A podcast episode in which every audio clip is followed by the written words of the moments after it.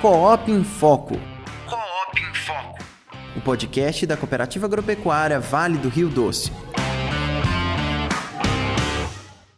Olá, eu sou Daniel Zalkman e esse é o Coop em Foco, o podcast da Cooperativa Agropecuária Vale do Rio Doce. Hoje estamos aqui para falar sobre o combate de moscas do chifre pelo uso de brincos. Esse é o último episódio dessa primeira temporada, da temporada de 2021 do nosso podcast, mas no ano que vem, dia 25 de janeiro, no aniversário da cooperativa, a gente volta com tudo, com a segunda temporada, talvez com algumas mudanças aqui no nosso cenário. Vocês vão ver, vocês não perdem por esperar. Mas antes dessa segunda temporada, nós vamos ter esse episódio de hoje para falar sobre as moscas do chifre, como combatê-las com o brinco. Estamos aqui hoje com dois convidados incríveis. O primeiro é o nosso convidado Welker Alves, ele é médico veterinário pela UVV, a Universidade de Vila Velha, pós-graduado em gestão empresarial pela FGV e é consultor de pecuária da MSD Saúde Animal. Seja muito bem-vindo. Muito obrigado. Estamos também com o Rodrigo Santana, médico veterinário pela FAA, pós-graduado em pecuária leiteira e tem MBA de gestão de cooperativas e é médico veterinário de campo aqui da nossa cooperativa. Prazer estar de volta aqui com vocês, Daniel. Obrigado pela participação mais uma vez. Bom, falando sobre a mosca do chifre, Rodrigo. Esse é um problema que tem sido observado nas fazendas dos nossos cooperados? Sim, Daniel, é um problema que é, acomete mais nos períodos das águas, né, devido à, umidade causada pelas chuvas, às altas temperaturas. Então, calor e umidade favorece o crescimento e o desenvolvimento dessas moscas, desses parasitas. Então é um problema de grande importância econômica nessa época do ano. É, e por que, que elas aparecem nessa época?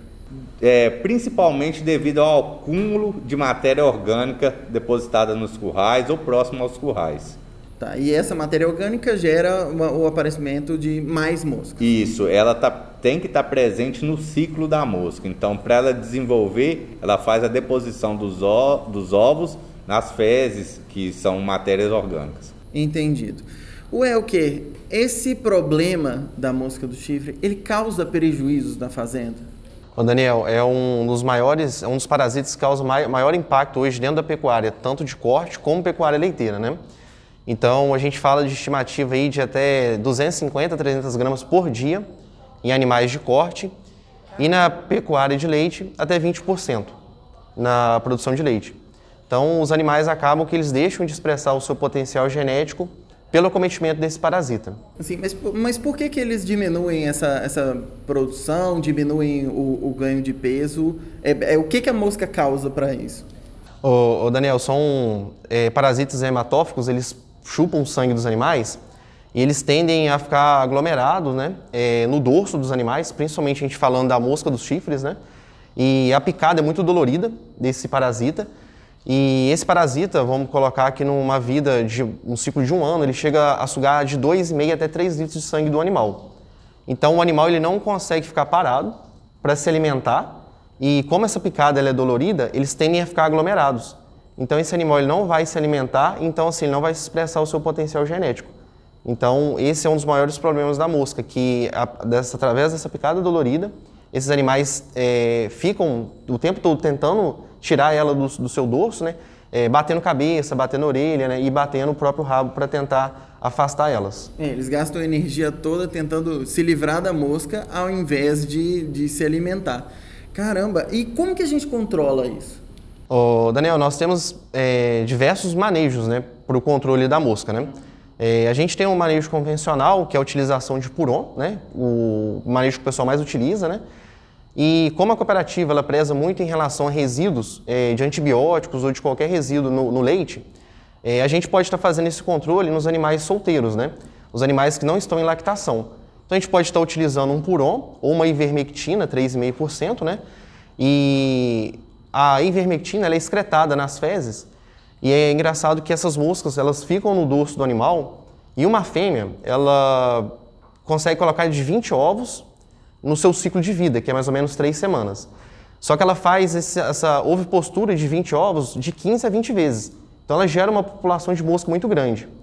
Como essa ivermectina um puron, acaba que eles também são excretados nas fezes, nos bolos fecais, que é onde a mosca deposita seus ovos, elas tendem a ter uma diminuição na eclosão de ovos, porque aquela base está presente no ambiente ali, né, nas fezes e acaba matando ela. Você controla já no, na, na, na postura? Na, na, nas fezes, né? E um dos principais controles é realmente é limpar o ambiente, né? Então, controlar a matéria orgânica né, do local, não deixar a esterqueira ou curral muito sujo.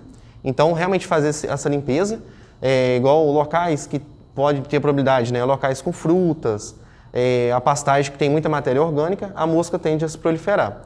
E nós temos uma ferramenta muito interessante né, com a MSD, a cooperativa do Vale do Rio Doce, que é o controle dos brincos mosquicidas. É isso aí, vamos falar um pouquinho mais deles? Vamos sim, Daniel. Nós temos dois brincos na, na nossa linha, né? É, um é o Neucidol B40 e um é o Expert Brinco. É, qual que é a diferença dos dois brincos? Os dois vão é, ter um controle muito eficiente contra a mosca do chifre, né? E o mais interessante do, do, da utilização do brinco que como o ciclo da mosca ele é curto e é uma população muito alta, a gente tem que ficar fazendo aplicação de puron ou manejar o ambiente com frequência, né? E a maioria dos produtos que nós utilizamos para controlar a mosca, eles não são descarte zero, que é o que a cooperativa do Vale do Rio Doce se preocupa muito, né? E acaba que a mão de obra se torna bem cansativa de mexer com esses animais. E o interessante do brinco que é um manejo que dura cinco meses e o tempo de ação dele vai durar cinco meses. Então o produtor só vai ter um trabalho de aplicar esse brinco, né? Lembrando que a aplicação dele é como se fosse um brinco convencional, daqueles numéricos que a gente tem na fazenda. Só que a aplicação dele, Daniel, ele fica para trás, em vez de ser voltado para frente. Simplesmente para o animal ter um maior contato no dorso dele ali, né? Para ter uma maior dissipação das bases, né? E é um produto descarte zero. Então, para a qualidade de leite, não teria problema nenhum. É muito bom. E o mais interessante desse produto é que a gente acabou de aplicar um produto, se chover, a tendência é que esse produto seja lavado e tenha a menor eficiência, né? Com o brinco não tem problema com a chuva, que é o nosso período chuvoso agora, né? Então, o brinco ele se torna bem efetivo. Então, a gente está falando em duas aplicações de brinco por ano, para a gente controlar todo o parasita da propriedade. Então só vejo vantagens. E realmente só tem vantagens, é uma ferramenta muito interessante mesmo.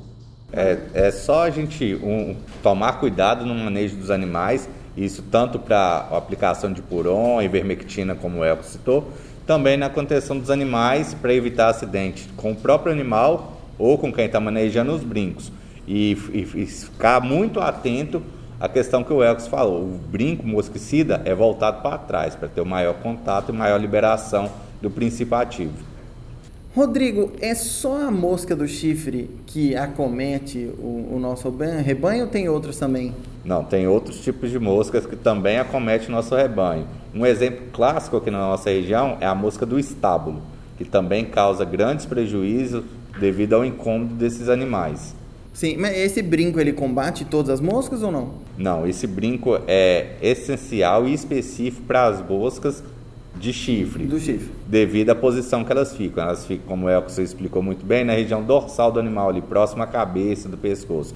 E essa mosca do estábulo, que eu citei como exemplo, elas ficam na região ali, vamos colocar, do úbere da vaca, mais embaixo, ali, próximo às pernas.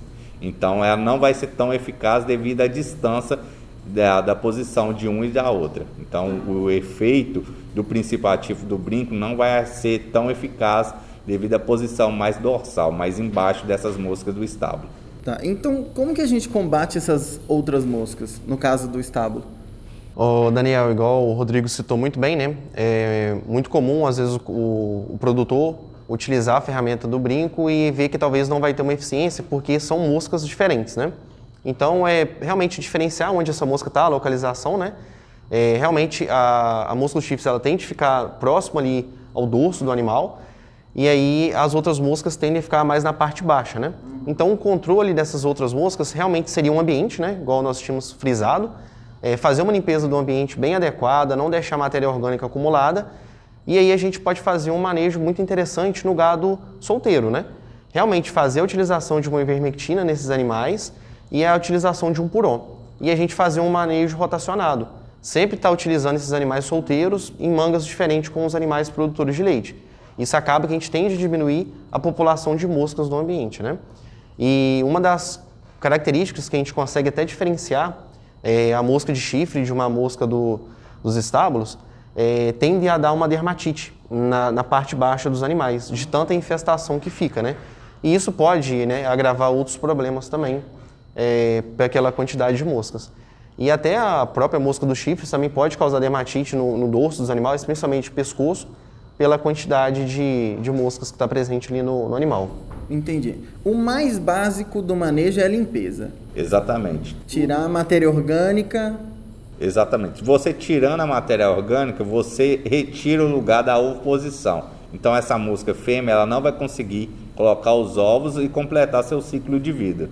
Então foi isso. Muito obrigado, Rodrigo, pela participação mais uma vez aqui no nosso podcast. Eu que agradeço, é sempre bom estar aqui batendo papo com você, com nossos amigos, no caso hoje o Elkerson, nosso companheiro, e é sempre bom estar passando informações para o nosso amigo cooperado, nosso amigo produtor. É, hoje a gente falou sobre a mosca do chifre mais especificamente, mas se você tiver alguma dúvida sobre outros endo ou ectoparasitas, pode entrar em contato com a gente, não pode, Rodrigo? Exatamente, pode entrar em contato com vocês, tá repassando a pergunta para a gente, ou mesmo no departamento de política leiteira. Isso. Nós já fizemos alguns episódios sobre alguns parasitas, mas sempre bom receber né, as dúvidas dos nossos cooperados para a gente fazer mais episódios. Se você quiser, pode mandar sim para a gente qualquer dica de tema que você tenha dúvida aí na sua fazenda. Bom, quero agradecer também ao Elker, muito obrigado pela sua participação aqui no nosso podcast. E agora a palavra está com você, o momento de jabá. Daniel, eu que agradeço muito a oportunidade né, que a cooperativa do Vale do Rio Doce proporcionou para a MSD Saúde Animal, né? Está aqui expondo um tema né, bem interessante para os produtores, né? E a gente está à disposição é, para estar tá gravando outros temas e também a gente está à disposição dos pecuaristas para estar tá ajudando, né? É, que a gente vê que a mosca realmente é um grande problema dentro da fazenda, principalmente em fazendas que às vezes não seguem um calendário sanitário, sanitário muito adequado, né? E a MSD Saúde Animal, junto com a parceria com os veterinários da cooperativa, a gente pode estar tá fazendo visita nas propriedades e montando um calendário sanitário que mais se adeque dentro daquela propriedade para que a gente consiga controlar o parasita de uma melhor forma. É, perfeito. Muito obrigado você, produtor rural, por ter assistido mais esse episódio. Muito obrigado por acompanhar a gente nessa primeira temporada do Coop em Foco. Vocês não perdem por esperar as mudanças que nós estamos fazendo, as novidades que nós vamos trazer aqui na segunda temporada, que vai começar no dia 25 de janeiro, tá? Anota aí no seu calendário, aniversário da Cooperativa Agropecuária Vale Rio Doce, 63 anos, segunda temporada do Coop em Foco de presente para você. Muito obrigado, pessoal. Eu sou Daniel Zalkman, esse foi mais um episódio do Coop em Foco e até o ano que vem. Coop em Foco. Coop em Foco. O podcast da Cooperativa Agropecuária Vale do Rio Doce.